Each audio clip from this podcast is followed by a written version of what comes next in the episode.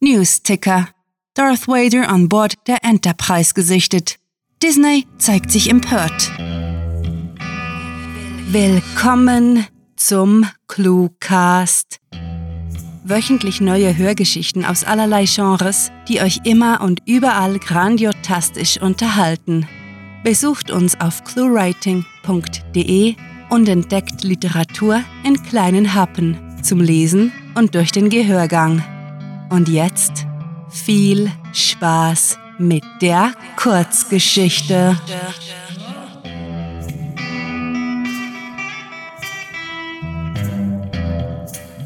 Anthropologie des Verlustes.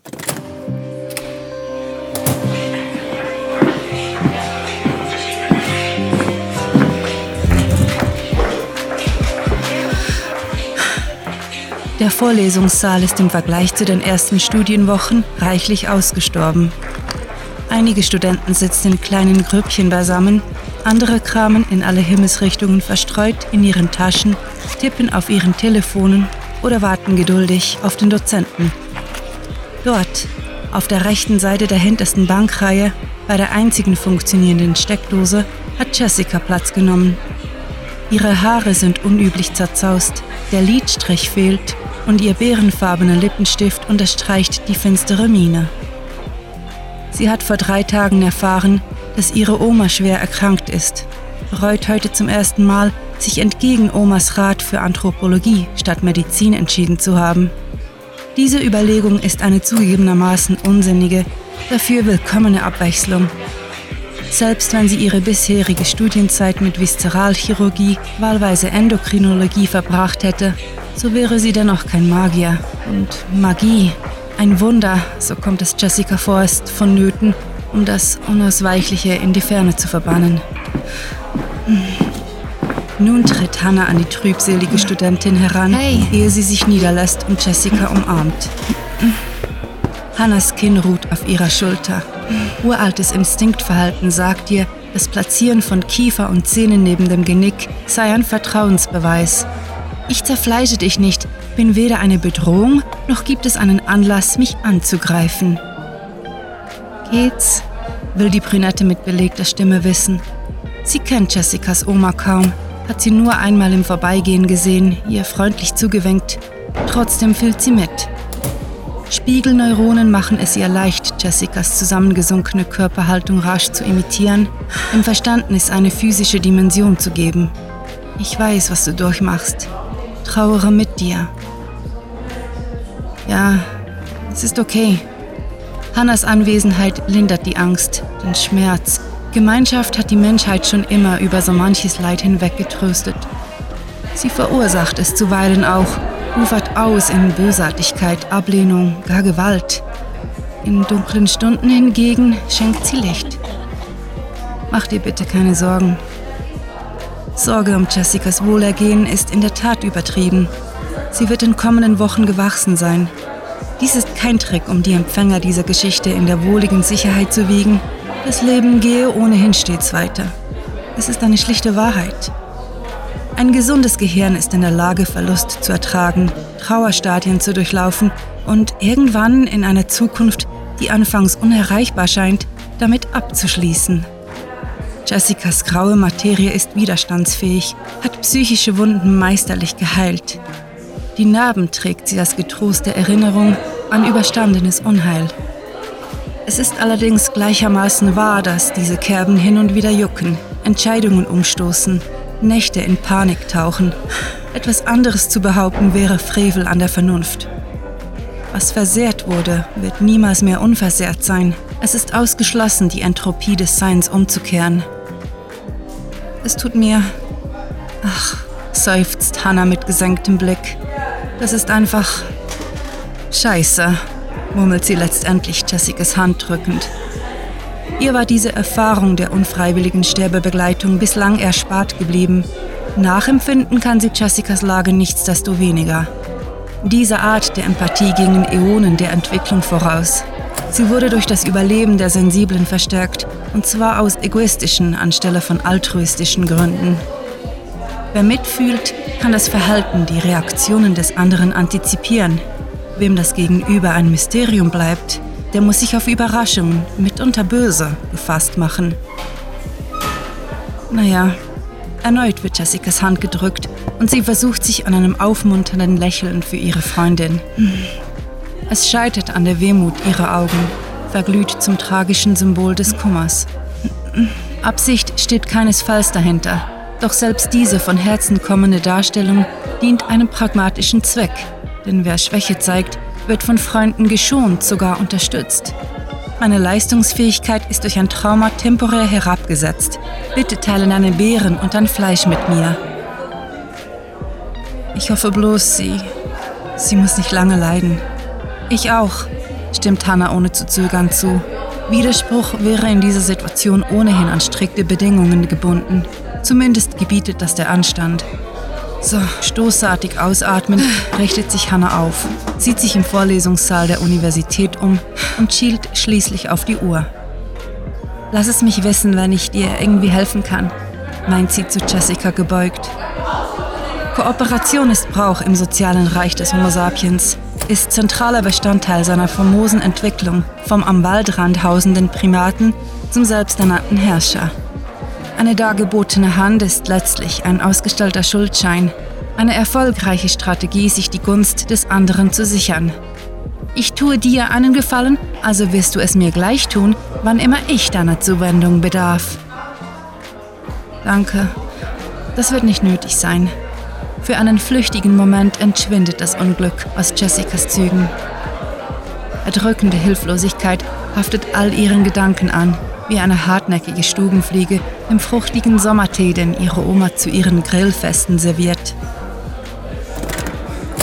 Als der Dozent mit einigen Minuten Verspätung den Saal betritt, bricht eine Kakophonie aus raschelnden Blättern, aufgeschrecktem Flüstern und verhaltenem Kichern aus.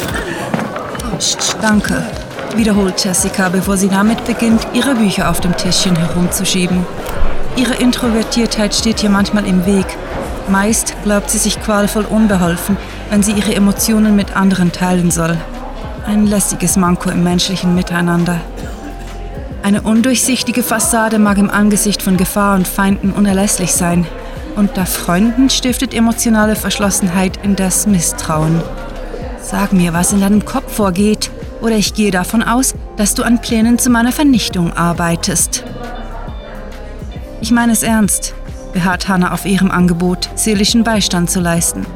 Ich bin da, wenn du mich brauchst. Vielleicht hm, geht es deiner Oma schon bald viel besser. Nein, Jessica handelt gegen die Sitte, die Tradition zum ewigen Optimismus, welcher sogar dann lindernd sein soll, wenn er aus Täuschung wächst. Nein, Hannah, ich weiß, du meinst es gut und ich, und ich finde es schön, wenn man an Hoffnung festhalten kann. Aber für mich, für mich ist das nichts. Ich will den Fakten entgegentreten, will mich auf das Schlimmste vorbereiten und sollte die statistische Unwahrscheinlichkeit eintreffen, so will ich mich in dem Wissen darüber freuen können, auch ab dem Unabwendbaren nicht zu verzweifeln. Verstehe, erwidert Hannah und hat recht. Wenngleich unsere Protagonisten sich wünschen, die Zuversicht zu bewahren, so sieht sich jedes Tier mit einem Dilemma konfrontiert. Es muss sich zwischen zwei potenziellen Fehlern entscheiden. Fliehe ich zu früh, verpasse ich die Mahlzeit. Fliehe ich zu spät, werde ich zur Mahlzeit. Jessica hat sich gegen die Flucht entschieden, will das letzte Stück Kontrolle über ihr Denken und Handeln behalten. Also wird sie sich direkt nach der Vorlesung dazu zwingen, in der Straßenbahn Operationsberichte zu lesen sich abermals klarzumachen, eine 18-prozentige Überlebenschance sei im Prinzip lediglich ein Euphemismus für die 82-prozentige Mobilitätsrate. Ja, sie wird sich fragen, was ein Weiterleben bedeutet, welche Rolle Schmerzen dabei spielen werden und welchen Teil sie beitragen kann, um die verbleibende Zeit ihrer Oma dessen ungeachtet zu einer wundervollen zu machen.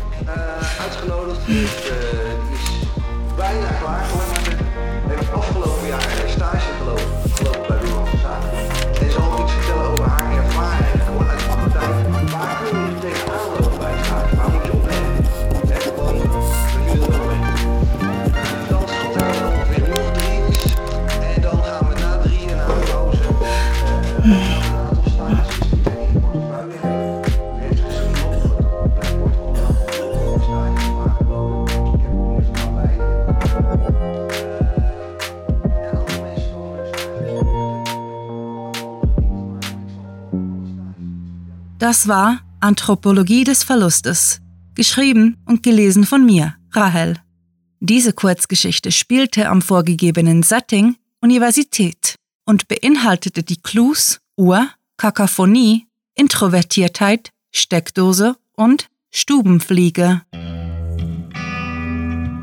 Wenn euch diese Hörgeschichte gefallen hat, dann besucht uns auf cluewriting.de, wo ihr eurer Literaturfreude Ausdruck verleihen könnt, indem ihr euch Cluewriting und den Cluecast mit grandiotastischem Merchandise nach Hause holt. Ob auf Taschen, Tassen oder T-Shirts, mit unseren Designs gelingt euer Auftritt und der Kaffee schmeckt doppelt so lecker. Euch gefällt unsere Arbeit und ihr möchtet eure Freude mit uns teilen? Dann schaut auf patreon.com slash cluewriting vorbei und unterstützt unser Projekt mit einer Kleinigkeit. Damit werdet ihr zu den Grandiotasten, die wir mit literarischen Rewards wie exklusiven Kurzgeschichten und der Möglichkeit, als Gastautor bei uns aufzutreten, beschenken. Apropos Grandiotasten, was wäre der Cluecast ohne seine Stimmen? Auf unserer Seite entdeckt ihr sie alle, also Besucht diese Helden des Cluecast auf cluewriting.de slash cluecaster und vergesst nicht, dem Echo ihrer Stimmen zu folgen. Das war es für diese Folge und wir verabschieden uns mit dem Cluecaster-Kampfschrei. Mit fantastiliardischem Dank fürs Zuhören und den besten Wünschen. Eure Cluecaster.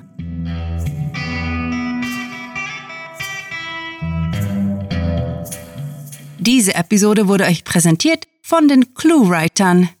Wir waren schon nerdy, bevor es cool war. Der Cluecast ist eine Produktion der Literaturplattform ClueWriting. Für Feedback, Anregungen, Literatur und weitere Informationen begrüßen wir euch jederzeit auf www.cluewriting.de. Grandiotastischen Dank.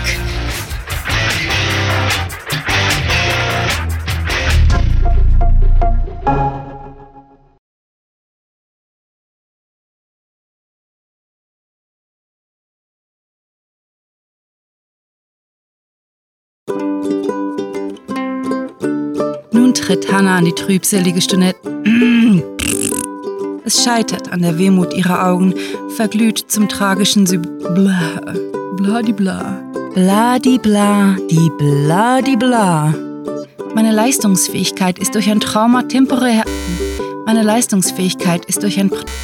Meine Leistungsfähigkeit ist durch ein Trauma temporär her. Meine Leistungsfähigkeit ist durch ein Trauma temporär her. Temporär her. Oh no. Meine Leistungsfähigkeit ist durch ein Trauma temporär you. Mm.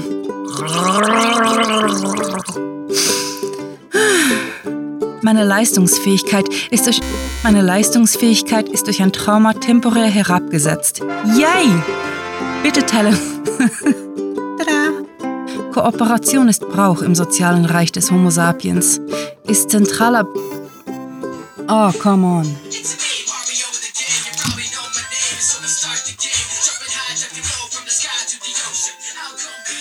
Ja.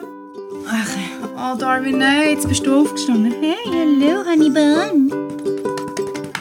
Hey, ça va? Oui, ça va très bien,